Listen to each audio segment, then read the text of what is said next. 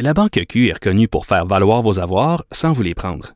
Mais quand vous pensez à votre premier compte bancaire, tu sais, dans le temps à l'école, vous faisiez vos dépôts avec vos scènes dans la petite enveloppe. Hmm, C'était bien beau. Mais avec le temps, ce vieux compte-là vous a coûté des milliers de dollars en frais, puis vous ne faites pas une scène d'intérêt. Avec la Banque Q, vous obtenez des intérêts élevés et aucun frais sur vos services bancaires courants. Autrement dit, ça fait pas mal plus de scènes dans votre enveloppe, ça. Banque Q, faites valoir vos avoirs. Visitez banqueq.ca pour en savoir plus. Cube Radio. Attention, cette émission est laissée à la discrétion de l'auditeur. Les propos et les opinions tenues lors des deux prochaines heures peuvent choquer. Oreilles sensibles s'abstenir.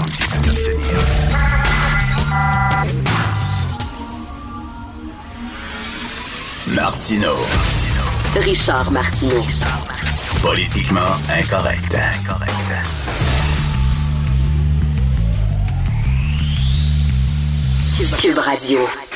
Merci d'écouter Cube Radio est politiquement incorrect. Je vais vous parler de mon pays préféré, la Chine. Là, il y a des gens qui disent, ben oui, il va encore bâcher les Chinois. C'est pas les Chinois, c'est le régime chinois. OK, je fais la différence entre les Chinois et leur régime. Regardez l'Iran. L'Iran, le peuple iranien est un peuple extraordinaire, une culture fantastique. Les Iraniens sont brillants, sont le fun. Ils sont poignés avec un régime de coucou. OK, bon, des mollahs, des extrémistes religieux, les pauvres, ils doivent endurer ce régime-là. Donc, on a le droit de critiquer le régime iranien. Ça ne veut pas dire que je dis que tous les Iraniens sont des coucous. Non, ils sont otages d'un régime de coucou. Donc, je reviens aux Chinois, le régime chinois que je critique. Alors, National Post, première page, vous vous souvenez euh, cette histoire-là de, de la, une des cadres de l'entreprise Huawei là, qui avait été euh, euh, euh, soupçonnée d'espionnage aux États-Unis. Euh, elle a été arrêtée euh, au Canada. Elle a été confinée là, dans une maison en Colombie-Britannique et tout ça. Et là, les Chinois, pour se venger, ont euh, arrêté deux Canadiens et les ont accusés d'espionnage, mais c'était vraiment pour se venger du gouvernement canadien. Et le National Post, aujourd'hui, dit que le 13 mai, c'est aujourd'hui le 13 mai, c'est bien ça? 14 mai. Alors, hier, ça faisait 520 jours. 520 jours déjà que ces deux Canadiens-là étaient kidnappés, littéralement, emprisonnés en Chine. Et Justin Trudeau fait rien. Fait rien. Ces deux citoyens canadiens. Euh, les Chinois, euh, le régime chinois a dit on va, pour se venger du Canada, euh, on va vous emprisonner, on va vous accuser d'espionnage. Et Justin Trudeau fait rien. Et dans le National Post, on dit ben Justin Trudeau, il fait rien parce que actuellement, on a besoin de la Chine parce que c'est la Chine qui fabrique beaucoup de masques pour contrer une épidémie qui est devenue mondiale à cause de leur faute, parce qu'ils n'ont rien dit pendant des semaines. Puis là, c'est devenu mondial et on est tous dans le pétrin. Mais bref, on a besoin des masques fabriqués par la Chine. On a besoin de l'argent de la Chine.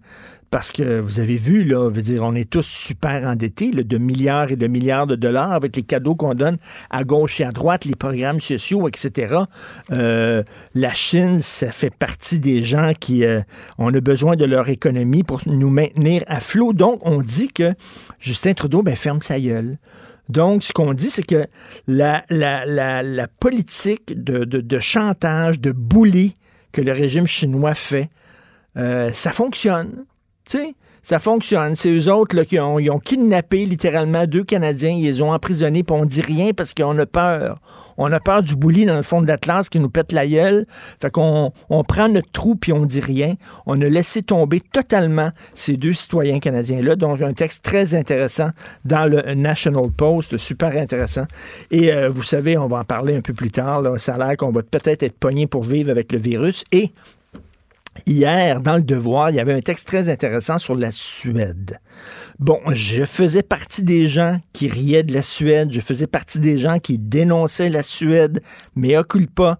Je, l'avoue, la Suède n'a pas confiné son monde. La Suède a commencé, a continué à, à- à vivre euh, un peu, tu sais, avec certaines restrictions, mais quand même pas comme nous autres. Ils ont continué à vivre un peu comme avant. Et là, les experts disent ça va être épouvantable. Le, nombre de cas, le nombre de gens infectés, ça va grimper en flèche, ça va se multiplier, ça va être épouvantable. Regardez ça. Eh bien, dans le devoir, hier, il y avait un texte de Fabien euh, de, de Lise qui disait ben désolé, mais ça a l'air à fonctionner, la Suède. Ça a l'air qu'à la fin mai, à la fin du mois, 40% des Suédois vont être immunisés. Ce qui veut dire que quand il va avoir une deuxième vague, parce que probablement qu'il va avoir une deuxième vague cet automne, eux autres vont être mieux préparés pour y faire face parce que 40% de la population va être immunisée. Donc, l'immunité collective, ça semble fonctionner si on se fie sur l'exemple de la Suède. Donc, les experts disent c'est épouvantable, ça n'a pas de bon sens. Moi, j'ai tendance à croire les experts parce que je ne suis pas un expert. Donc, je me dis, ce sont des experts, le mot le dit, je vais les croire en disant c'est épouvantable, la Suède et tout ça. Mais finalement, peut-être qu'on aurait dû faire comme les Suédois. Est-il trop tard aujourd'hui? Je ne le sais pas, mais eux autres, ils n'ont pas confiné comme nous autres. Et puis, euh, il y a des gens qui l'ont attrapé, puis qui s'en sont sortis. Puis euh, ça a l'air qu'ils l'attraperont pas une deuxième fois parce que les histoires de gens qui l'ont attrapé deux fois de suite, ça a l'air c'était des faux positifs. Donc peut-être qu'il y a une certaine immunité, peut-être que la Suède, c'était pas si coucou que ça. C'est un texte très intéressant dans Le Devoir hier. Vous écoutez Politiquement Incorrect. La Banque Q est reconnue pour faire valoir vos avoirs sans vous les prendre. Mais quand vous pensez à votre premier compte bancaire, tu sais, dans le temps à l'école, vous faisiez vos dépôts avec vos scènes dans la petite enveloppe. Hmm, c'était bien beau. Mais avec le temps, ce vieux compte-là vous a coûté des milliers de dollars en frais, puis vous ne faites pas une scène d'intérêt. Avec la banque Q, vous obtenez des intérêts élevés et aucun frais sur vos services bancaires courants. Autrement dit, ça fait pas mal plus de scènes dans votre enveloppe, ça. Banque Q, faites valoir vos avoirs. Visitez banqueq.ca pour en savoir plus. Martineau et l'actualité, c'est comme le yin et le yang. Impossible de dissocier. Politiquement incorrect. Alors, nous parlons d'économie avec l'excellent Michel Gérard, chroniqueur à la section argent du Journal de Montréal, Journal de Québec. Et Michel, je suis tellement d'accord avec toi. Écoute, parce qu'il y a des gens qui voulaient voyager cet été, qui pensaient pouvoir voyager, qui ont acheté ben des billets d'avion. Là, évidemment, ils peuvent pas aller en Europe, ils peuvent pas aller aux ben États-Unis. Ils veulent être remboursés. Puis là, on leur dit non, non, non. Ce qu'on va vous donner, c'est un genre un coupon là, où vous allez pouvoir ben voyager euh, l'année prochaine ou dans deux ans, l'année prochaine. Ben oui. Ben non, mais c'est parce que le, problème majeur, premièrement, c'est pas les gens qui ont annulé leur vol, là, c'est c'est les transporteurs aériens qui, en ben raison de la pandémie, ont annulé euh, vol, en fait, des, des vols puis des vacances qui avaient été achetées de ces deux de, de, tous les transporteurs aériens. Mais moi, là, je parle évidemment de Air Canada et Transat. Alors donc, euh, puis là, il faut que tu saches, Richard, que ça se fait avec la bénédiction de l'organisme fédéral euh, qui surveille euh, le transport aérien. Ça s'appelle l'Office des transports du Canada. Euh, qui est une agence fédérale, et puis qui doit veiller également, cette agence-là, à la protection des, des clients, imagine-toi. Donc, euh, oui, euh, l'OTC, l'Office des transports, approuve le fait que les transporteurs aériens ne, ne, ne, ne remboursent pas en argent ben les, les, clients. Oui, oui, c'est officiel, ne remboursent pas les, les clients et leur donnent simplement une note de crédit à utiliser dans les 24 prochains mois, toi, imagine-toi. Or, euh, mais dans le cas particulier d'Air Canada et Transat, là où je trouve que ça devient euh, odieux euh, pour les clients, évidemment, des, deux transporteurs, c'est, notamment à cause de la grosse transaction. Tu sais, Air Canada, on le sait, là, va mettre la main sur Transat, là. Mm-hmm. et puis, mais c'est que Air Canada va débourser 720 millions de dollars, l'équivalent de 18 dollars l'action, pour acheter des actions qui, en ce moment, sur le marché, valent 7 piastres. Donc, ce 720 millions de dollars-là, tu comprends-tu? Il euh, faut que Air Canada le prenne à quelque part et notamment va piger, forcément, dans l'argent qu'il garde, euh, dans, l'argent, dans les avances, si l'on veut, que ben les clients ont fait pour acheter leurs billets euh, d'avion ou bien leurs vacances, et puis que le tout a été annulé. Donc, pour ça que moi, je trouve ça carrément odieux. Ben, écoute. on s'approprie, on s'approprie la liquidité, que, les dépôts que les gens avaient faits. et puis pour acheter à gros prix, à très, très gros prix, euh, Transat, qui va engraisser à gros, gros, gros prix les actionnaires de Transat. Ça n'a pas d'allure, ça n'a pas d'allure. Écoute, il y a un monsieur qui m'a écrit, un auditeur ici, euh, j'en avais parlé il y a quelques jours, il avait 75 ans, euh, il a acheté des billets d'avion, lui puis sa femme, et il dit l'an prochain, je sais pas si je vais avoir la santé pour pouvoir faire ce voyage-là. C'est cet été que je voulais faire ce voyage-là, fait que je vais avoir mon argent, moi. Puis d'ailleurs, corrige-moi si je me trompe, là, Michel, mais il n'y avait pas une charte des passagers qui devait être adoptée qui protégeait oui, mais les droits. Non, mais Richard, c'est que oui, elle a été adoptée récemment, justement par euh, l'Office euh, des Transports du Canada, qui relève du ministère Ah, euh, des Transports, euh, du, euh, gouvernement Trudeau, Hum. du gouvernement fédéral. Et puis, oui, mais justement, c'est que euh, l'Office fait une exception dans le cadre de la pandémie à l'heure actuelle. Ben, et, bah- il dit, il dit aux transporteurs aériens, finalement, euh, que c'est convenable. Écoute, euh, alors, je, je te cite, l'Office, l'Office des transports trouve, je, cite, là, convenable dans le contexte actuel que les compagnies aériennes fournissent aux passagers touchés par les vols annulés, là, des bons ou des crédits pour des vols futurs. C'est pas moi qui le dis, c'est l'Office des transports. Donc, on, on, on accepte, on autorise C'est ce incroyable. Ben, c'est incroyable pour engraisser des actionnaires. Oui, mais c'est parce que dans le cas particulier d'Air Canada et Transat, c'est qu'il y a une transaction qui est dans l'air qui va se conclure parce que presque tout a été accepté puis ça va se conclure prochainement, à moins évidemment qu'Air Canada décide de rebrousser chemin, ce qu'on verra. Mais, mais peu importe. N'empêche que c'est ça, c'est 720 millions. Air Canada, dans ses coffres, tiens-toi bien là, c'est 2,6 milliards d'argent euh, qui, qui concerne justement des vols et des vacances annulées. Des clients. Deux, des liquidités de 2,6 milliards. Mais, mais, Alors, mais là, comprends-tu? mais là, on n'a aucun recours, là. On Ben, peut rien faire. recours, Une, une fois, pen- pensez deux minutes, là, une fois que l'Office des transports, Ben oui. Qui est l'autorité suprême, te dit que t'as dit que c'est correct de donner des notes de crédit. Imagine pas comment tu vas rêver avec ta note de crédit que tu, fous, que tu fous dans le tiroir, alors qu'en cette période-ci, Dieu sait que tu as besoin de ton argent. Mais là. j'imagine qu'il va y avoir des recours collectifs s'il n'y en a pas déjà. Ah, mais voilà. Ben, ben oui, mais, mais, mais même à ça, com- comprends-tu, quand tu as ton, ton autorité suprême qui te le permet, Ben oui, t'es va fini. te battre en cours. Ben non, Va t'es te fini. Puis, euh, puis, euh, puis dans combien de temps tu peux régler ça? Pense-y deux minutes, là. Ben non, oui, non, je ben- trouve ça effrayant. D'autant, d'autant que le gouvernement fédéral, en plus, non seulement il permet aux transporteurs aériens de conserver l'argent des gens, en plus, en plus, le gouvernement fédéral leur donne de l'aide. Non, non, ça, regarde, ça ne finit plus. incroyable. Ça ne finit plus. Moi, Ça ne finit plus. Et tout ça, évidemment, oublie pas, faut jamais oublier de perdre de vue quand le gouvernement Trudeau ou le gouvernement Legault, peu importe le gouvernement, avance de l'argent aux grandes entreprises, surtout dans ce, dans ce cadre de transaction-là, ben c'est nous, les contribuables, évidemment, qui, qui faisons ça, qui allons Ben supporter. oui. Alors, tu as, écrit là, un, un gros texte là, super intéressant. Le Air Canada et Transat doivent rembourser en argent les clients. Et tu as Oui. tellement raison, tellement raison. Écoute, on va parler de Desjardins aussi qui sont durement frappés par la crise.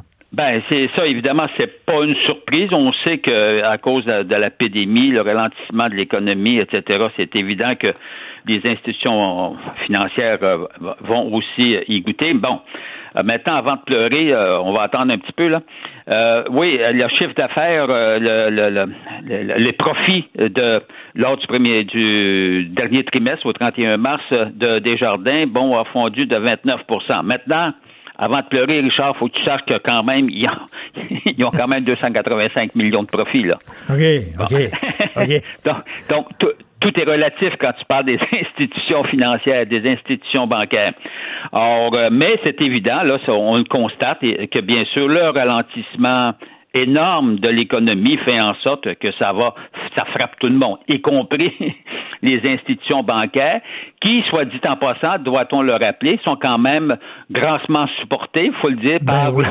par, par, le gouvernement fédéral. Bon. Or, euh, mais euh, c'est le résultat. Là. Ça prouve que quand les institutions financières sont touchées elles-mêmes dans leurs profits, puis il leur reste toujours d'énormes profits en passant, ben, ben, ben, dis-toi que c'est la preuve que le petit peuple, lui, il en mange une maudite.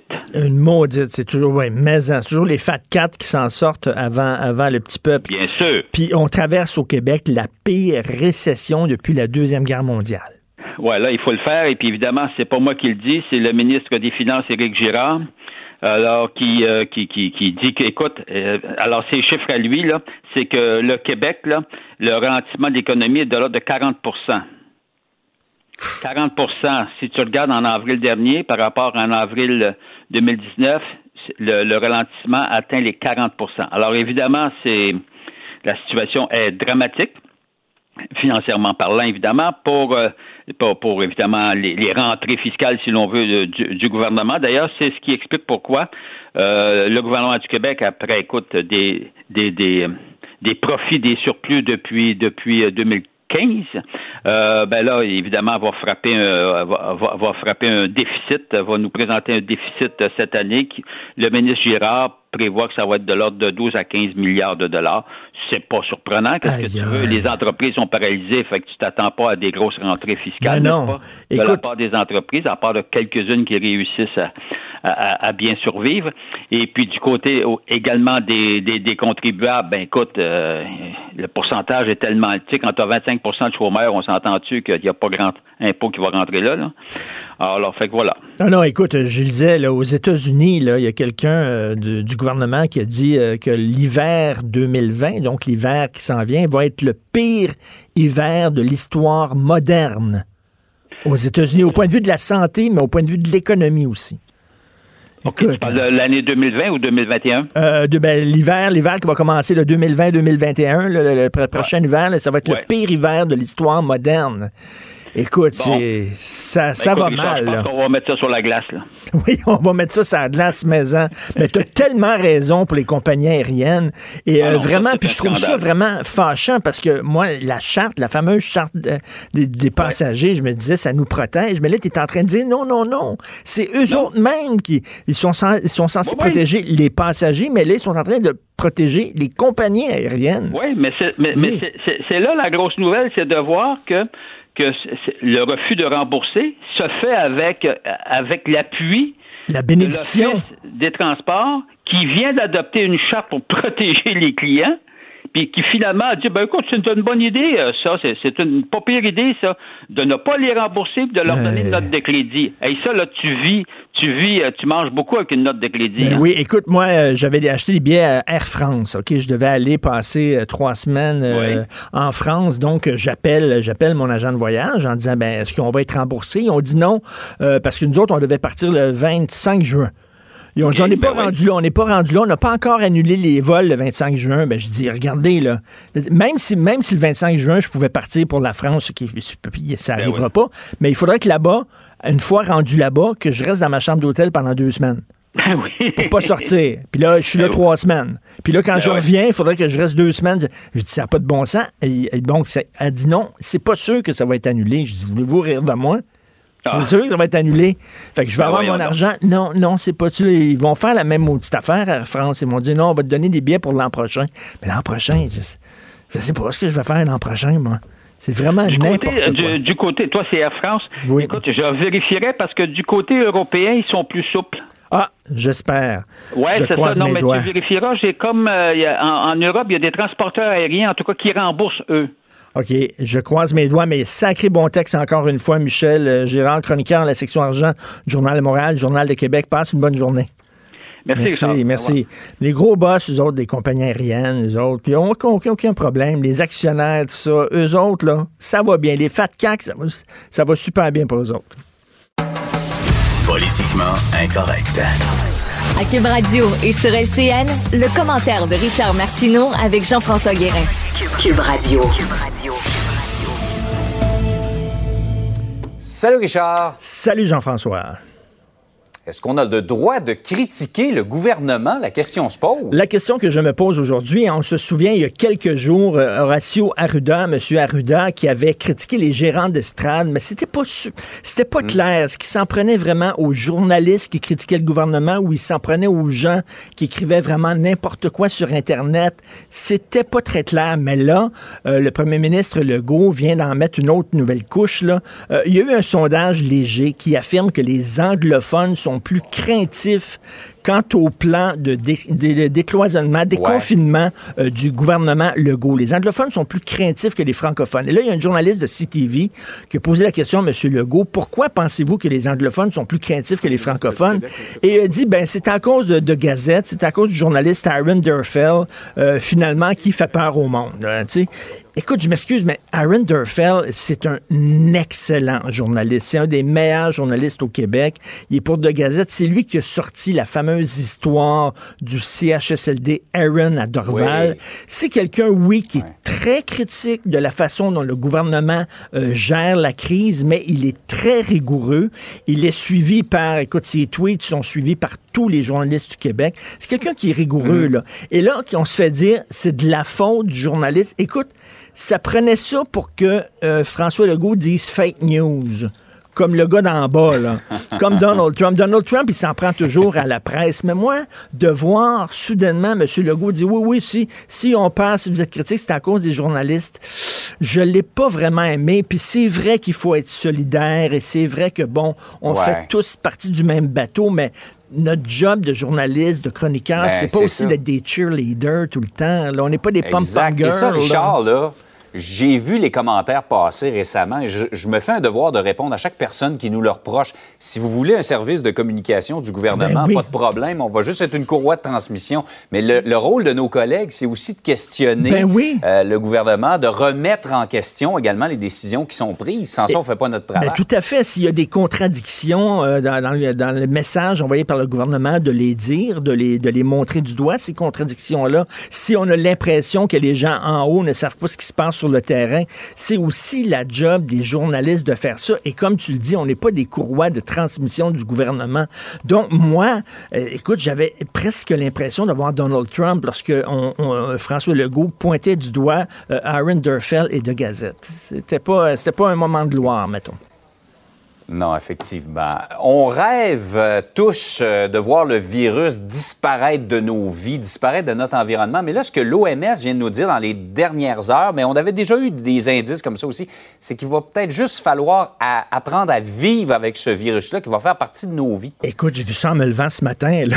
méchant coup de massue en plein front, là, Mm. Ouais. en disant, écoute, peut-être qu'on on est toujours dans le peut-être, on est toujours dans le conditionnel, mais peut-être qu'on ne trouvera pas de vaccin euh, contre ce virus-là et qu'il va falloir vivre avec. Et regarde, ça fait 40 ans qu'on vit avec le sida, il n'y a toujours pas de vaccin. On a appris à vivre avec le sida et il va falloir apprendre à vivre avec ce virus-là. Et c'est bien sûr, euh, Jean-François, on ne peut pas rester confiné tout le temps.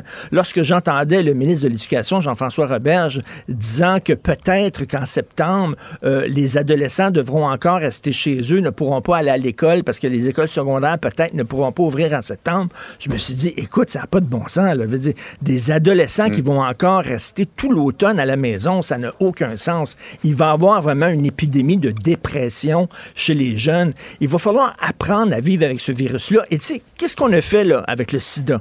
On a dit, oh, regarde, on va on va protéger les gens les plus vulnérables. C'était les toxicomanes et c'était les homosexuels. On a, on a mis nos ressources pour ces gens-là. Écoute, il va falloir à un moment donné respirer par le nez et se dire, si tu es en bas de 60 ans et tu es en bonne santé et tu, ne souffres pas, entre autres, d'obésité et tout ça, tu es en bonne santé, tu as un bon système respiratoire, Écoute, les chances de mourir du coronavirus, peut-être tu as plus de chances de te faire frapper par un autobus que ça. Il va falloir à un Ouais. moment donné se dire, écoute, c'est surtout les personnes âgées, les personnes âgées malades. Eux, il faut les protéger énormément. Mais les autres, écoutez, respectez le 2 mètres. Si vous pouvez pas, mettez un masque puis vivez votre vie. Il va falloir vivre avec ce virus-là, changer la façon dont on se comporte, oui, mais sortir, Ouais. aller travailler, aller Ouais, à l'école. Et c'est là, il va falloir vraiment euh, envisager cette option-là aussi. là. Pas seulement l'option de s'enfermer chez nous dans la maison. Écoute, De toute façon, Richard, le risque zéro n'existe pas. Et pas. euh, effectivement, tu as soulevé les, tout, tout l'aspect de la santé mentale aussi, qui est très important. Et je pense que les autorités de la santé publique euh, soupèsent ça également. Tout à fait, parce qu'écoute, des, des- adolescents, c'est des êtres sociaux. Un adolescent, c'est une machine à avoir du fun.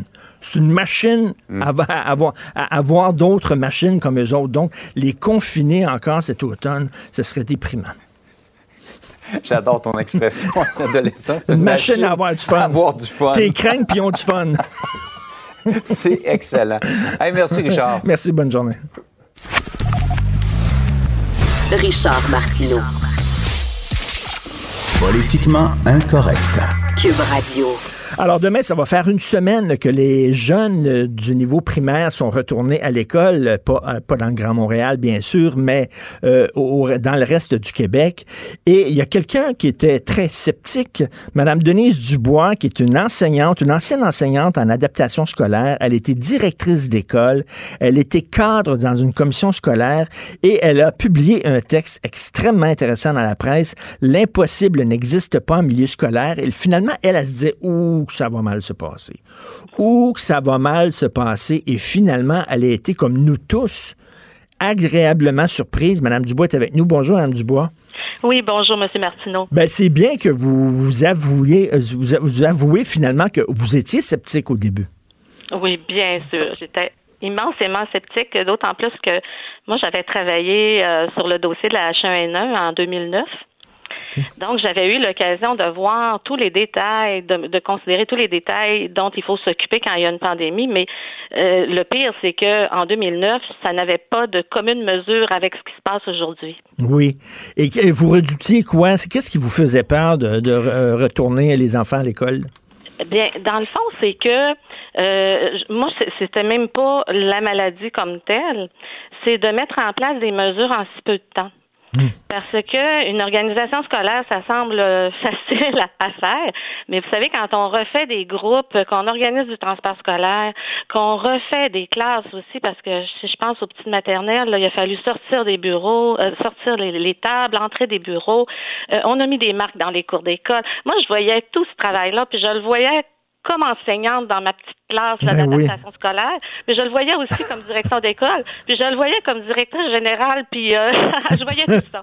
Et, et, quand j'ai lu aussi, euh, bon, par exemple, toutes les consignes, elles étaient beaucoup plus importantes que ce qu'on avait vécu en 2009. Puis je dois vous dire qu'en 2009, on avait eu le temps de se préparer, on avait un plan d'action qu'on avait concerté avec euh, les, les, les affaires, avec- en même temps avec le ministère de l'Éducation et aussi avec la santé publique. Donc, on, a, on était comme préparés. Et euh, non, je, je trouvais que c'était beaucoup. Parce que là, oui, on, on- comme on dit en bon québécois, on servirait sur une scène. Vraiment. C'est vraiment ça. Donc, vous êtes impressionné par les enseignants, faut le dire. hein. Euh, Oui. on, on salue, on lève notre chapeau, bien sûr, aux travailleurs du Oui. milieu de la santé, mais les enseignants et les enseignantes là, ont vraiment... euh, euh, des fois, on critique leurs syndicats en disant ils sont boqués, ils veulent rien savoir, ils disent toujours non, puis tout ça. Là, on a vu tout le milieu de l'éducation, au contraire, se retrousser les manches puis dire on est capable. Oui, et puis euh, avec beaucoup de générosité. Euh, moi, là, là, je vous ai parlé de ma fille parce que c'est avec elle que je parle le plus, là. Mais c'est sûr que les enseignants ont eu un premier choc parce que quand ils ont vu toutes les exigences, écoutez juste le lavage des mains, j'ai fait un petit calcul là. Oui. en maternelle, si on lave les mains euh, presque c'est 9 à 10 fois par jour avec les collations et tout là, ben c'est plus d'une heure. C'est incroyable, Le parce que c'est lavage de ça. Hein? Moi, j'ai lu, c'est on- c'est 11 lavages de main là, par jour. là. C'est-à-dire, Oui, tous les avant de manger, après avoir mangé, avant à la récréation, en revenant de la récréation. Oui. Puis, puis chaque élève, euh, bon, ça prend un petit peu de temps. On ouvre le robinet, on ferme le robinet, on remet du savon. Il faut qu'ils retournent à sa place parce qu'ils font ça de leur place pour pas faire une ligne où on pourrait, euh, dans le fond, compromettre le, le, le, le 2 mètres de distance. Donc, ils partent de leur nouveau petit bureau en maternelle, puis là, ils vont se laver les mains. Donc, euh, dans notre programmation de la journée, il y a une heure qui passe en lavage de mains. puis je disais à ma fille, je disais à ma fille, prépare-toi pas cinq heures d'activité, prépare-en quatre. puis, puis là, ben oui. Puis là, des classes avec seulement 15 élèves. Puis là, euh, on va-tu avoir suffisamment de classes? Là, finalement, ils ont pris les classes secondaires parce que c'était ça, qui ont eu un flash génial en disant, ben là, on va euh, garder les étudiants secondaires chez eux, ça va libérer des classes pour les jeunes et tout ça. Et on a vu tout un milieu, parce que c'est complexe, c'est énorme le milieu de l'éducation, comme vous dites, c'est le transport, c'est les, concierges, c'est les profs, etc. Qui oui. vraiment, le, même vous, vous avez été impressionné. Oui, j'ai été impressionnée parce que au tout début, j'ai parlé avec un collègue, puis après, je l'ai, je vous assure que je l'ai pas rappelé parce que je me disais là, il n'y a plus besoin d'avoir des petits appels de Denise là, dans le jus, parce que on oublie souvent aussi les gens des centres administratifs. Euh, hier, il y, a, un autre collègue qui m'a écrit suite au texte justement, euh, qui lui travaille aux ressources matérielles, puis il m'a dit à quel point il était fier de son personnel. On les oublie souvent, mais euh, tous les concierges là, qui ont dû modifier leur approche ben oui. de beaucoup et qui, euh, qui ont fait un beau boulot. Puis c'est ça, les enseignants, euh, je vous dirais qu'ils sont ils sont un peu tristes par contre de, parce que la pédagogie en prend un petit peu un coup là. même si on voulait penser que c'est comme d'habitude puis que nos notions euh, vont vont passer comme dans du beurre c'est pas vrai là on est obligé d'adapter mais moi, je me dis que j'étais vraiment pour ça que l'école recommence parce que je me dis qu'il faut faire comme un test si on veut, puis de recommencer avec moins d'élèves, ben ça nous permet d'expérimenter des choses, puis ensuite on, on sera encore meilleur. Le pire est au début, moi, je pense que le meilleur est à venir, mais j'espère par contre que ce ne seront pas les mêmes conditions en septembre. J'espère, j'espère, mais vous connaissez le proverbe la, nécessité est la mère de l'invention. Et là, on voit là, qu'on on peut faire preuve d'imagination. Euh, moi, je vois aussi dans, dans des commerces, dans, dans des restaurants qui se transforment là, en, euh, en, en, take-out, euh, qui, qui ouvrent qui ouvre, un petit comptoir qui donne sur la rue puis qui vendent des plats pour emporter etc. Les gens sont, font preuve d'imagination. Absolument. Il y a quelque chose de grandiose dans une crise. Il y a beaucoup d'inconvénients, mais, mais il y a quand même quelque chose de grandiose. Puis moi, je me dis que si les enfants actuellement euh, n'apprennent peut-être pas les logarithmes ou quoi que ce soit, là, ils vont quand même apprendre beaucoup de choses en termes de respect, en termes d'hygiène. Ils vont peut-être apprendre que la santé est prioritaire parce que quand la santé n'était pas là euh, au Québec, ben on a laissé tomber un paquet de choses, on pouvait plus sortir. Euh, à l'école, les petits actuellement, euh, ils peuvent pas prendre tous les jeux de la classe parce que hmm. le virus, bon, faut faire attention. Donc on a chacun nos jeux qui sont choisis, puis on change seulement aux deux jours. Donc il y a du renoncement. Ils vont apprendre très jeunes qu'il y a du renoncement. Au sens, des responsabilités. Madame Dubois, vous avez, vous avez été cadre dans une commission scolaire. Et là, on critique beaucoup le système de santé qui est trop centralisé. Tout est en haut, mm-hmm. puis on a oublié les, les, institutions en bas. Tout a été remonté par en haut. Là, euh, il y a des gens qui disent, bon, on est en train de faire ça avec le système euh, scolaire, le système d'éducation, en abolissant les commissions scolaires. Euh, on ramène tout, on centralise tout en haut. Et les commissions scolaires, bien qu'elles avaient mauvaise presse, puis parfois avec raison, mais quand même reste que c'était une, un organisme de proximité. Est-ce que vous, ça vous inquiète, ça? Bien, euh, en ce moment, non, parce que ce que je perçois, de, comme je vous dis, de ma fenêtre là, mhm. du paysage de l'éducation, c'est que je crois qu'on est en train de modifier une structure, mais que au fond, il y a des choses qui vont rester. Par exemple, ici, on a une commission scolaire d'à peu près une vingtaine de mille, bon, vingt mille élèves. Puis, puis il y a quand même des tailles de commissions scolaires qui sont idéales. Hein. Quand c'est très, très, très, très gros, c'est pas idéal. Puis quand c'est très, très, très, très petit, c'est difficile aussi d'offrir toutes sortes, une, panoplie de services. Alors, le centre de services qu'on va avoir ici, ben, d'après moi, avec ce que je vois, il va conserver quand même ses attributions, il va conserver sa mission de desservir les écoles, de rétablir, les, de, de, répartir les ressources. Euh, les directions d'école, vous savez, ils sont dans les plans d'intervention, ils sont dans la pédagogie de plus en plus. Pour eux, c'est important la qualité d'enseignement. On a déjà eu par le passé des directions d'école qui étaient beaucoup plus administratives. Actuellement, mmh. sont beaucoup plus pédagogiques. Donc, ils veulent rien savoir de la craque dans le solage, là. puis de, la construction qui se fait et tout ça. Donc ça, c'est confié à des services qui sont au centre administratif, au centre de services, comme ils les appellent maintenant. Et je, je, vous sens très enthousiaste encore. Vous êtes une retraitée de l'éducation, mais comme on dit, on sort la, la fille de l'éducation, mais on sort pas l'éducation de la fille, là, mettons. Là. Est-ce que, est-ce que vous ennuyez de quand vous étiez enseignante, puis quand vous, vous voyez ça, est-ce que vous dites, ah, j'aurais aimé ça être sur le terrain, puis vivre cette expérience-là? Écoutez, je me suis retrouvée cette semaine parce que je parlais beaucoup avec ma fille. Puis un soir, on était toutes les deux. Puis surtout que moi, j'ai travaillé au préscolaire avec des petits en difficulté. Alors là, je disais, écoute, si tes bureaux, tu les mettais pas en rangée, est-ce que en faisant un grand rond, on pourrait garder le 2 mètres de distance? Puis les enfants seraient pas seulement assis au bureau, tu pourrais faire quand même ta causerie en les faisant asseoir par terre. Tu sais, j'étais là, là. Oui, J'étais sur le terrain, là. Oui. vous allez être enseignante toute votre vie, finalement. Vous l'avez Ah, la oui. passion dans vous.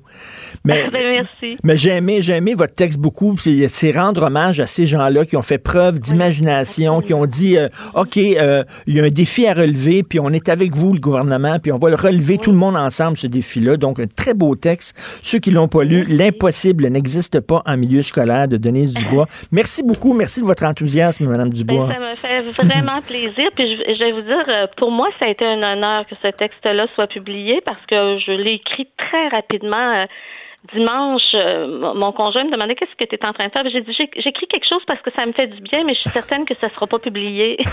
non, mais c'est un texte généreux, je trouve. Merci. Merci beaucoup, Madame Dubois. Ben, Je vous souhaite une belle journée. Bonne journée. La Banque Q est reconnue pour faire valoir vos avoirs sans vous les prendre. Mais quand vous pensez à votre premier compte bancaire, tu sais, dans le temps à l'école, vous faisiez vos dépôts avec vos scènes dans la petite enveloppe. Hmm, C'était bien beau. Mais avec le temps, ce vieux compte-là vous a coûté des milliers de dollars en frais, puis vous ne faites pas une scène d'intérêt. Avec la Banque Q, vous obtenez des intérêts élevés et aucun frais sur vos services bancaires courants. Autrement dit, ça fait pas mal plus de scènes dans votre enveloppe, ça. Banque Q, faites valoir vos avoirs. Visitez banqueq.ca pour en savoir plus. L'art est dans la manière. Non, c'est pas de la comédie. C'est politiquement incorrect avec Martineau. Gilles Proulx. Le où, quand, comment, qui, pourquoi ne s'applique pas sa ricanade? Parle, parle, parle, genre, genre, genre. Gilles Proulx. C'est ça qu'il manque tellement en matière de journalisme et d'information. Voici le commentaire de Gilles Proulx. Gilles Proulx, comment ça va? Ça va pas mal. En cette fin de semaine proche des Patriotes, je demandais à ta recherchiste pourquoi est-ce qu'on a congé lundi. Elle ne le sait pas.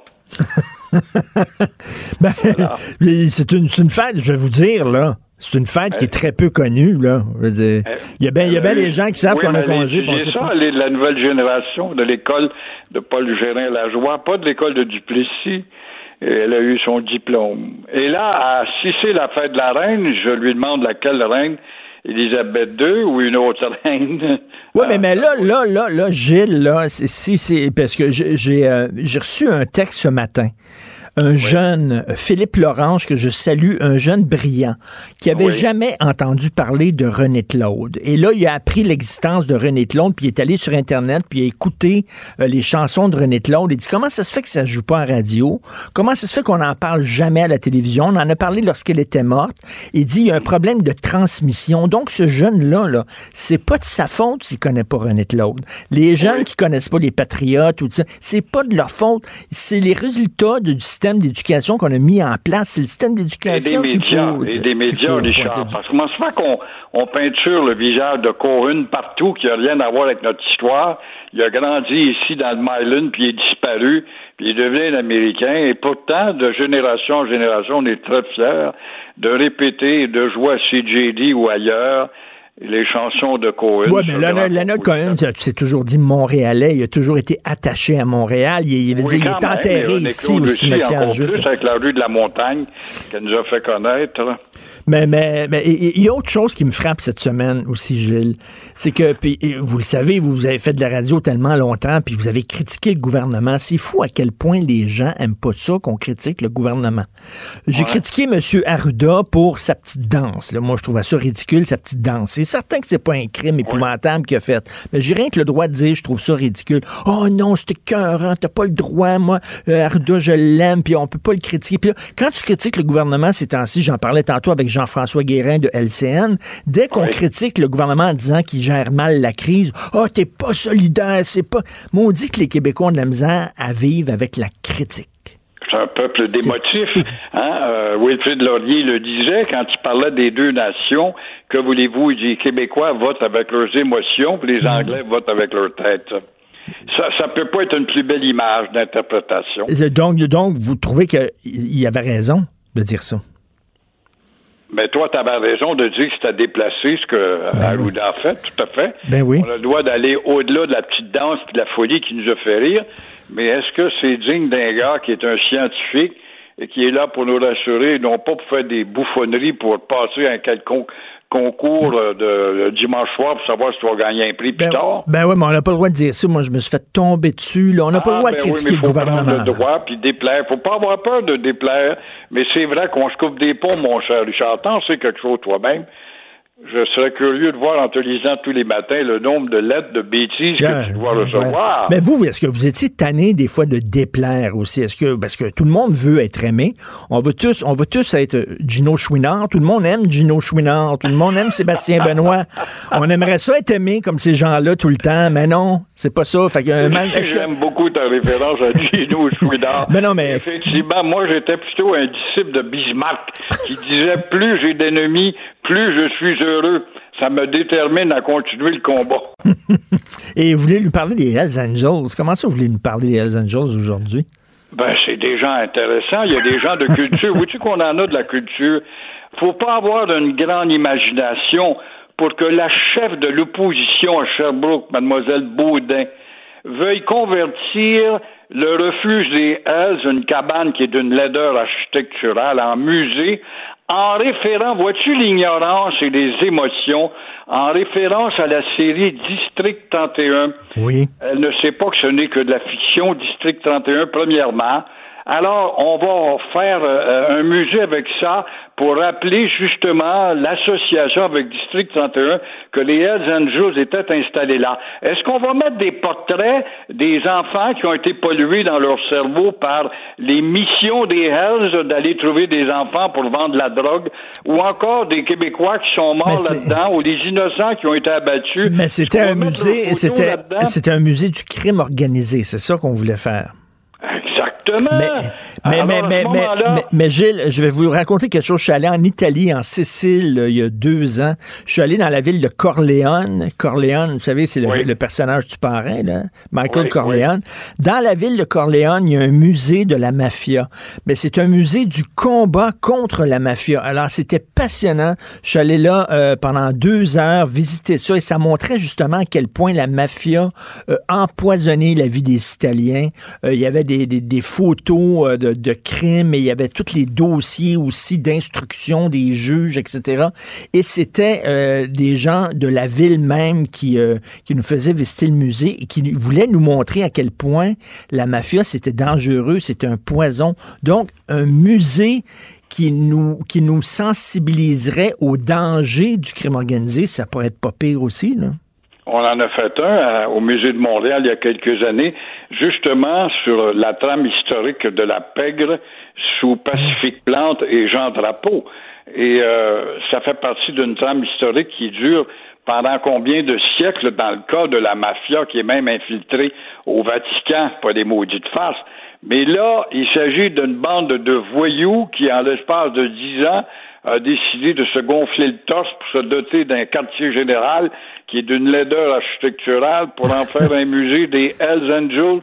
Moi, je marche pas là-dedans. Je trouve ça même très indécent, très mal placé. Alors, à ce moment-là, euh, Richard, on a fait un musée aussi. On a été marqué par l'histoire des pays d'en haut. Le village à Séraphin, Oui. ça a duré combien de temps? Au moment où on s'est mis à vieillir, il y a personne derrière nous qui savait que c'était ça. C'est comme si tu faisais un musée. Moi, j'ai bien aimé la série de la famille Plouf.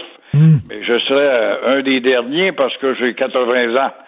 Alors, moi, non, contraire, la maudite bâtisse, faute de la démolir, a coûté quand même des millions. Elle est laide architecturellement. Ben oui. On faisait un salon mortuaire avec ça, Ben, bon, ben- ben oui, c'était le bunker des Hells. Puis euh, qu'est-ce que vous pensez du couronnement de Dominique Anglade? Est-ce que ça va aider à ressusciter le Parti libéral au Québec, ça? Le Parti libéral devrait, quant à y être avec son 30% il s'est peinturé dans le coin du mur par sa propre faute avec Jean Charest, et davantage avec M. Philippe Couillard à cracher sur les Québécois pour lesquels ils sont associés dans le développement de leur existence depuis les frères d'Orion. Alors, il devrait s'appeler The Montrealers Party. C'est comme ça qu'il devrait s'appeler, tout simplement. Mais Mme Anglade, qui est débarquée du bateau un jour de Port-au-Prince pour arriver ici, devenir chef d'un grand parti, elle a des ambitions, elle était même à la tête du parti de François Legault, qu'elle trouvait trop fanatique pour passer chez les flammeaux et les guimauves du Parti libéral. Va-t-elle donner de l'expansion au Parti libéral quand on voit combien ils sont confinés avec leurs 30% Je continue de croire qu'il y a encore de l'avenir, hélas. Mais, euh, mais, mais le Parti libéral, le parti, avec le Québec, tout simplement comptant sur les 60 000 immigrants qui rentrent à chaque année au Québec, dictés par Trudeau, où il y en a 59 000 là-dedans qui vont devenir des liberals. le Parti libéral est devenu un gros equality party. C'est le parti des anglophones et des allophones. Oui, tu as raison, et ça reste comme ça, on peut dire qu'il est condamné.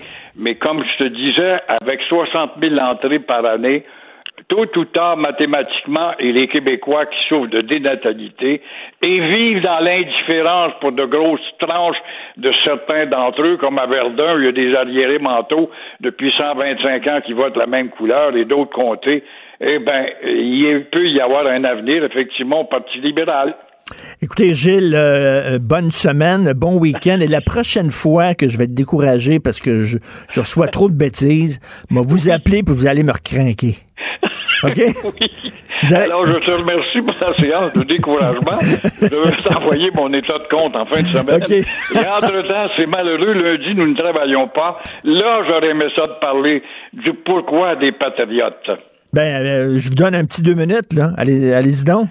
Ben, les patriotes, c'est ceux à qui on doit, les ignorants qui écoutent puis qui pensent qu'ils ont congé lundi pour la fête de la reine, ils savent même pas laquelle des reines. Eh bien, s'ils ont le droit de gueuler, c'est grâce à eux qui se sont battus jusqu'à la mort pour combattre la dictature britannique à l'époque, pour connaître ce qu'est la démocratie qui est devenue une médiocratie influencée par le courant d'indépendance des États-Unis et aussi par les Lumières en France. Comme nous étions très limités dans nos informations, on ne subissait que la censure britannique et dominatrice.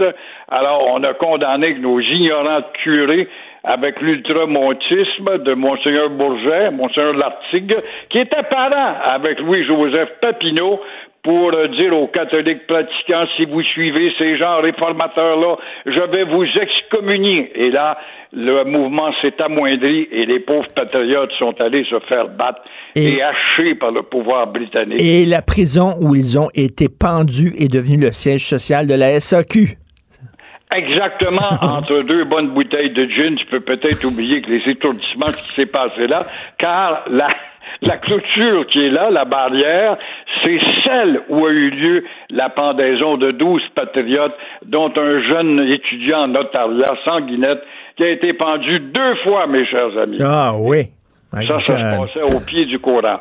Ben, c'est ça, le pied du courant qui est rendu maintenant le siège social de la SAQ. Merci beaucoup, Gilles. Bon week-end. Bonne fête des patriotes. Au revoir. Merci. Martino, le seul qui peut tourner à droite sur la rouge à Montréal. Politiquement incorrect. Mais c'est politiquement correct de l'écouter. Ça risque d'être la plus grande bataille de notre vie. COVID-19.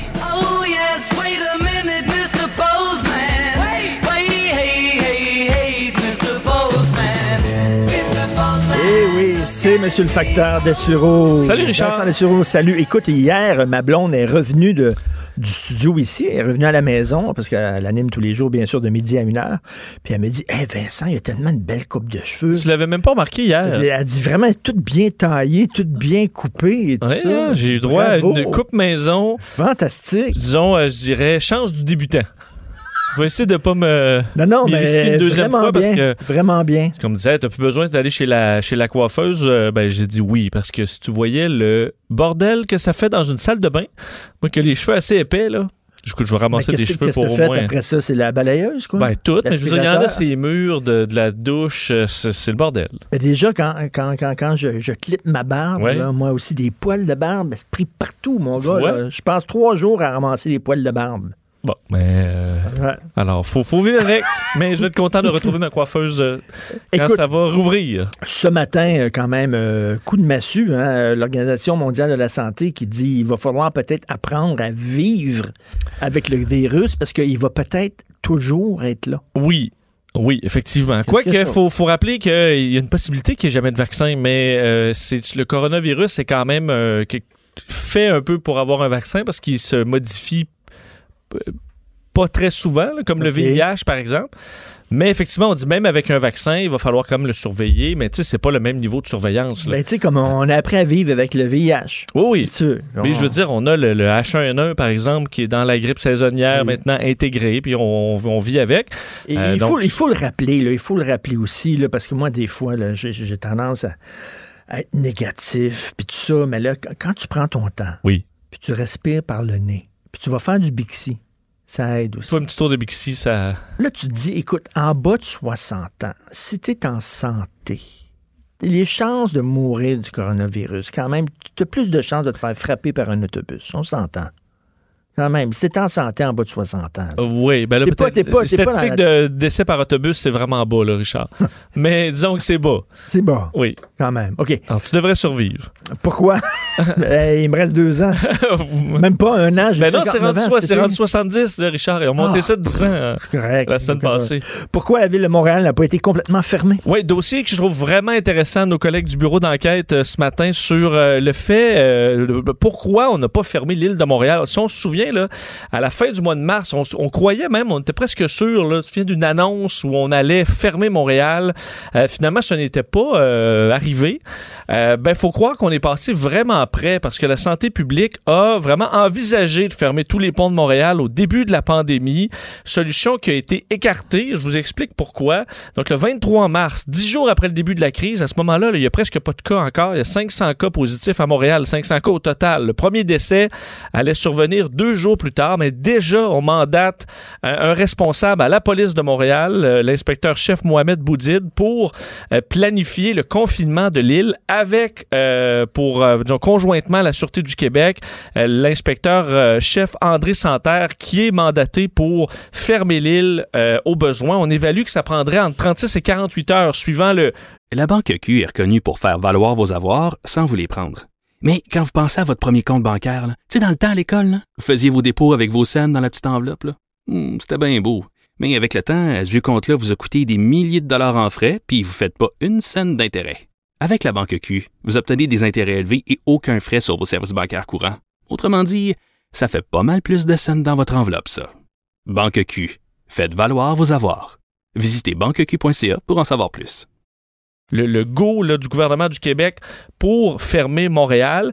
Le problème, et pourquoi on on s'est jamais rendu là, Richard, c'est que on, euh, c'est que c'est pratiquement impossible de fermer Montréal en raison des, euh, enfin, qu'on dit au plus profond là, du confinement, là où on voyait, nous, là, qui travaillent au centre-ville, presque personne là, toute la journée, mais même au plus fort Pourquoi? du C'est une confinement. île.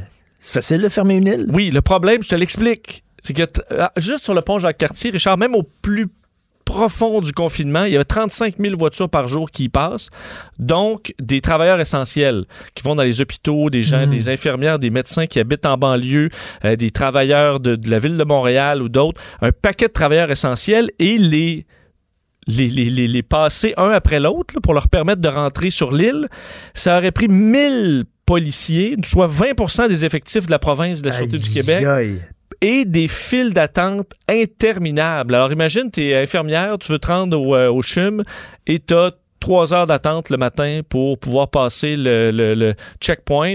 C'était impensable alors que les services de, de hôpit- hospitaliers avaient besoin de leur personnel.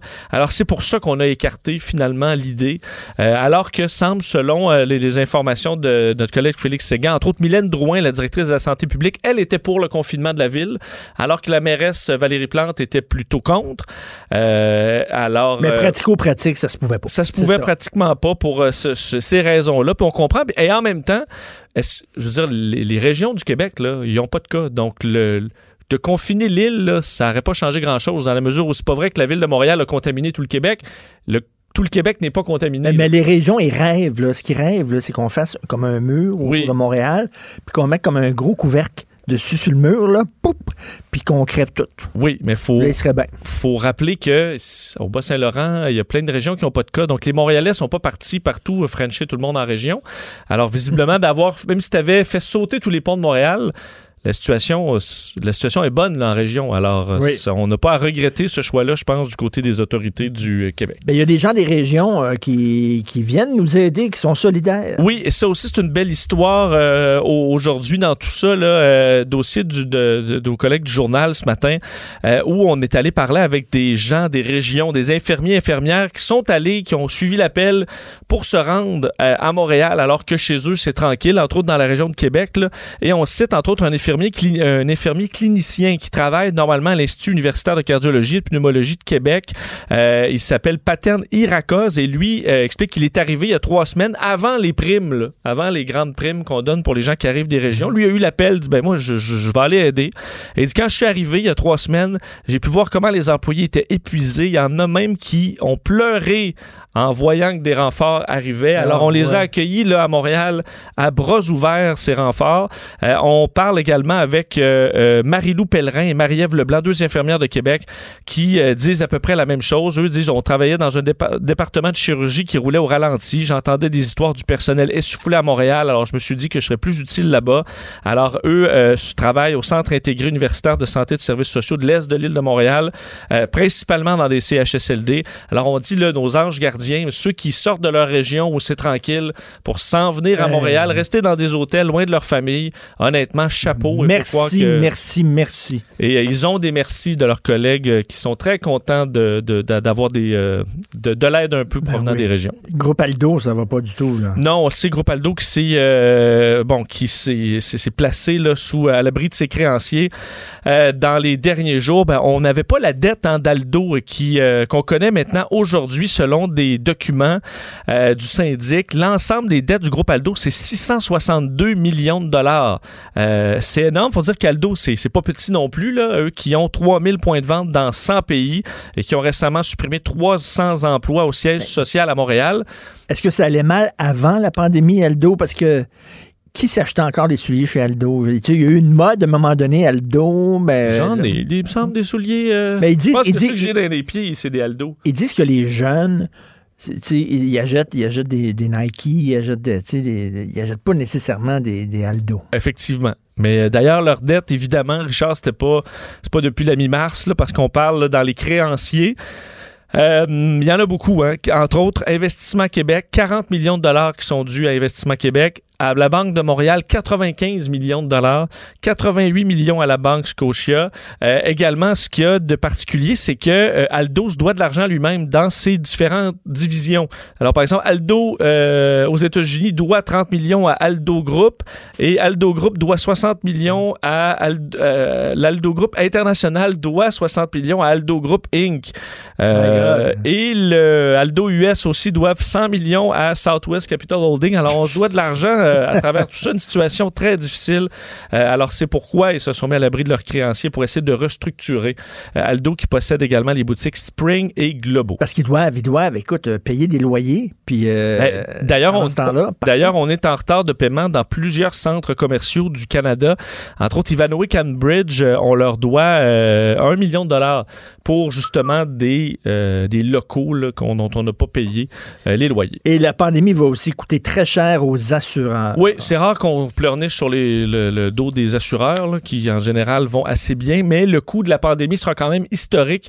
Euh, selon une évaluation faite dans les, dans- publiée dans les dernières heures, on évalue à peu près à 200 milliards de dollars cette année pour les assureurs. C'est, ça place euh, la pandémie euh, dans les événements les plus coûteux de l'histoire pour les assureurs, même s'il n'y a pas de cataclysme, disons, physique, parce qu'on les place à côté de l'ouragan Katrina et les attentats du 11 septembre, qui sont les deux événements les plus coûteux pour les assureurs. Les pertes, là, c'est 107 milliards d'indemnisation pour, entre autres, des annulations d'événements, des, des événements qui sont assurés. Ça, Il y en a plusieurs qui, qui ont des assurances pour ça. Assurance sur les voyages. Euh, 96 milliards de pertes de valeur des portefeuilles d'investissement des, euh, des grands assureurs. Alors, ça totalise plus de 200 milliards. Une situation Euh, Mais mettons, est-ce que c'est assurable, ça? Mettons, euh, ils vont- est-ce qu'ils vont dire c'est act of God? Ben, En disant, ça- on peut pas assurer ça, une petite une pandémie, là. Ça dépend parce que, euh, prends par exemple euh, Roland Garros, si je me trompe pas, je te le fais un peu de mémoire, mais Roland Garros, ça fait, ou un- du moins un, grand, un des grands tournois de tennis majeurs, il y a comme deux ans, un des responsables a dit Ah, on va prendre une. Dans les assurances, rajoute donc pandémie. Même si ça rajoutait un coût quand même important. Euh, et plusieurs trouvaient ça complètement inutile. Et tu vois, ils sont, de ce que je comprends, complètement assurés pour leur événement parce qu'on avait pris une assurance contre les pandémies. Souvent, tu prends une assurance pour plein de choses. Tu as des événements qui vont prendre des assurances souvent pour la météo.